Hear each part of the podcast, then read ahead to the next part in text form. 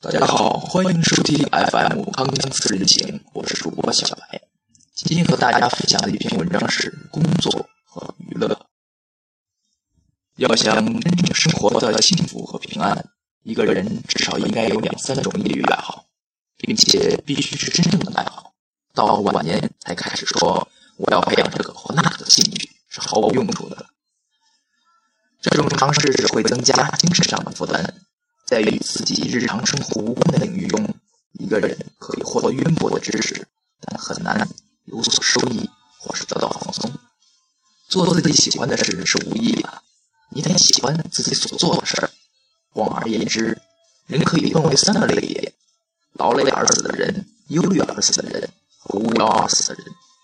对于那些体力劳动者来说，一周辛苦的工作使他们精疲力竭，因此在周六下午给。自己提供踢足球或者是打棒球的机会是没有意义的。对于政界人士、专业人士或者是商人来说，他们已经成为棘手的事务操劳或者是烦恼六天了。因此，在周末请他们为琐碎劳神同样毫无意义。或者可以这么说：理智的、勤奋的、有用的人可以分为两类。对第一类人而言，工作就是工作，娱乐就是娱乐。对于第二类人而言，工作和娱乐是合二为一的。很大一部分人属于前者，他们可以得到相应的补偿。在办公室里或者是工厂里长时间的工作，不仅带给他们维持生计的金钱，还会给他们带来一种渴望娱乐的强烈欲望，哪怕这种娱乐消遣是以最简单、最淳朴的方式进行的。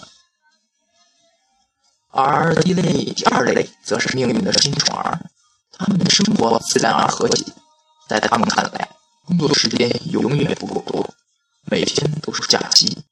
而当正常的假日到来时，他们总会抱怨自己有缺休假被强行中断。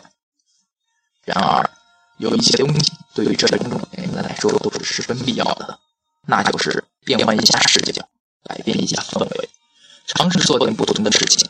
事实上，那些把工作看作娱乐的人。可能是需要以某种方式，在工作时不时的去感触自己的大脑。